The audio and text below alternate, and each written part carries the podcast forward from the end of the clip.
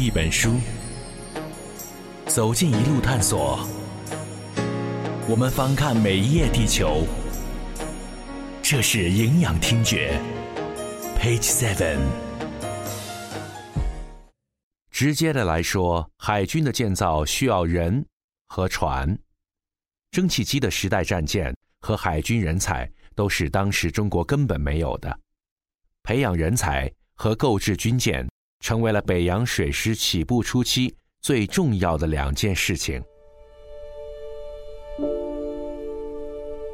刚才提到鸦片战争后，我们就认识到海军的重要性，并在1865年着手设立自己的海军学校。福建船政学堂是清朝中国最早的一所，1880年还建立了天津水师学堂。虽然影视作品中把这些学生描述得非常气宇轩昂，但其实他们的尚武精神不够，缺少身体锻炼。因为现代海军知识诞生于西方，清朝要学起点太低，必须恶补，所以学堂上的大量时间并不是用于教授海军知识，而是浪费在基础教育上。这些孩子们十二岁到十五岁时。要学习的科目有，听我告诉你，我们福州船政学堂章程极严，每天要学天文、地理、航海、算学、制图、几何、代数、化学、物理。最重要的是洋文，有英语、法语。上课杨先生都用英语讲学，你听得懂吗？Do you understand？当然，还有研读中国的《孝经》《策论》等。最恐怖的是，以上的这些需要将全部用英文或者法文进行全程的考卷问答，其中有些学生的英文书法与英文语法几乎达到了翻译学者的水平。这还没完呢！学堂每三个月考试一次，得一等奖赏银十两。二等奖不赏不罚，要是得了三等，记过一次；要是连考两次三等，就警告；要是三次三等，就开除。怎么样？受得了吗？任何朝代都不缺学霸，这样中西合并式的、比高考还要严苛的教育体制，确实出现了一些顶级学霸。李鸿章希望能打造出北洋水师的人才计划，终于略有成效。为了更好的让他们有实践学习，还要送到国外留学，在欧洲舰队实习，其目的就是为中国培养自己的舰长。与其说是海军人才计划，也可以说是学霸计划。这是中国儒家教育传统观念导致的，学校还是重文轻武。比起英国海军学校，甚至是日本海军学校来看，我们的尚武精神不足，但是个个满腹经纶。我们举几位毕业生的例子来说明这帮孩子有多么的生猛。严复，福建船政学堂学生，原本李鸿章想培养他成为一个海军将领。可他的外语学得太好了，甲午战争还未打响，就直接退出了海军界，选择了学术圈。我最近读了孟德斯鸠、卢梭、达尔文、赫胥黎和斯宾塞尔的书，很有收益。中国要富强，不但要学习西方先进的科学技术，还要学习西方进步的社会科学，进行政体改良。改良，重要的是引进新的民主主义思想。去冲击传统的臣服思想。严复兄上错学了，将来不应该去当舰长，倒应该写书做学问。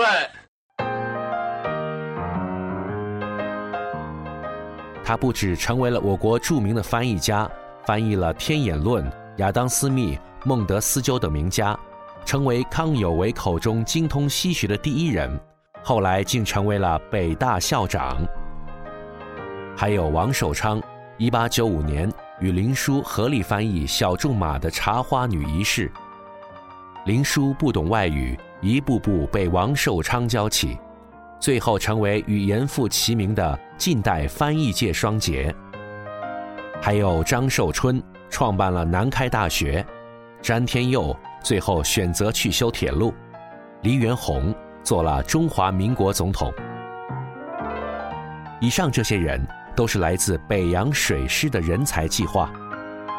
这个学霸计划也许没有救得了北洋水师的最终命运，但他们造就的人才在一定程度上推进了整个中国近代史。读一本书，走进一路探索，我们翻看每一页地球。这是营养听觉，Page Seven。李鸿章在人才选拔方面，他还是呃看得比较远。呃，那么我们知道这个这北洋舰队的这个舰长，包括高级军官一级，基本上都是这个福州呃船务学堂毕业的这个学生，然后又送到这个英国皇家海军学院进行这个舰艇呃舰艇指挥方面的学习。所以说，在这个北洋水师的这个这个军官级这个层面来说，这个在亚洲来说也是首屈一指的。正宗成为海军将领的有刘步蟾、邓世昌、方伯谦等人，这些人的命运将会在 Page Seven 本期节目里为您一一道来。我们继续说到海军的组建，人才算是有了，那船呢？中国的造船工业实在太差，采购是现实的选择。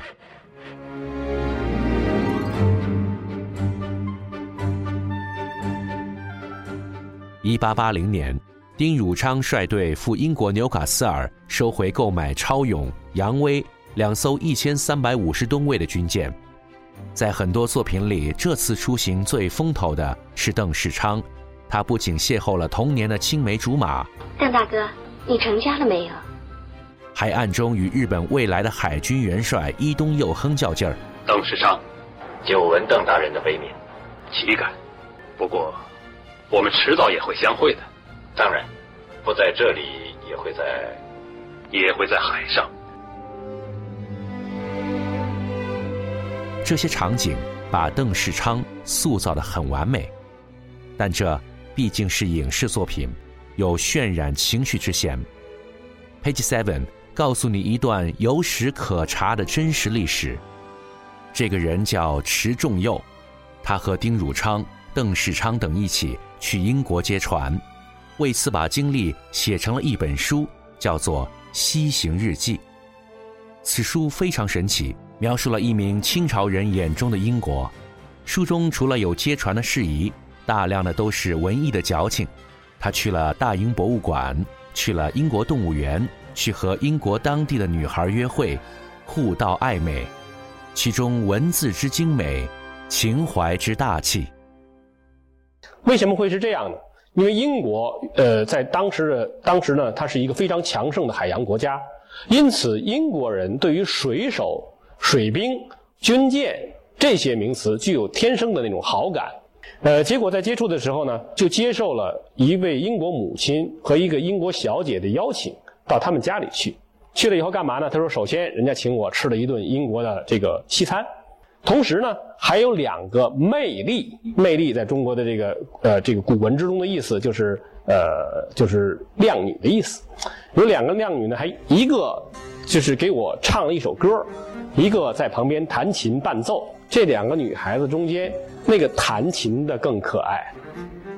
这下子就坏了，他觉得人家可爱，然后就开始跟人家用我们说现在说法就开始泡妞了，就开始跟人家接近。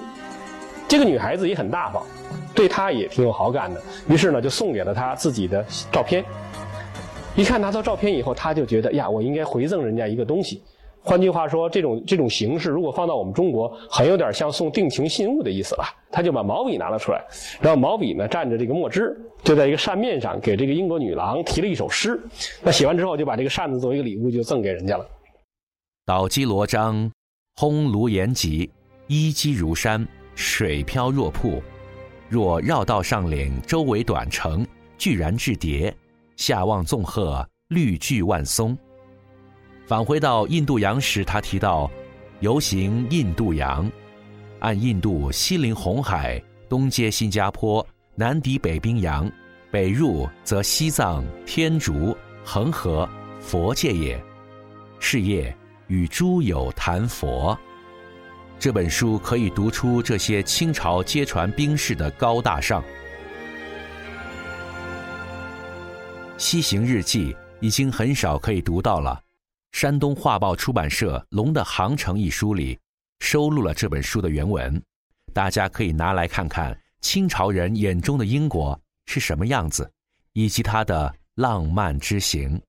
他从英国开到中国，就要从那个英国开出来，经过地中海、苏伊士运河进入印度洋，再从印度洋穿越整个印度洋串联马六甲海峡，再开入南中国海，再开到中国来。那么这样的一个航行，那么当时能把这个船开回来，应该也说是不容易的。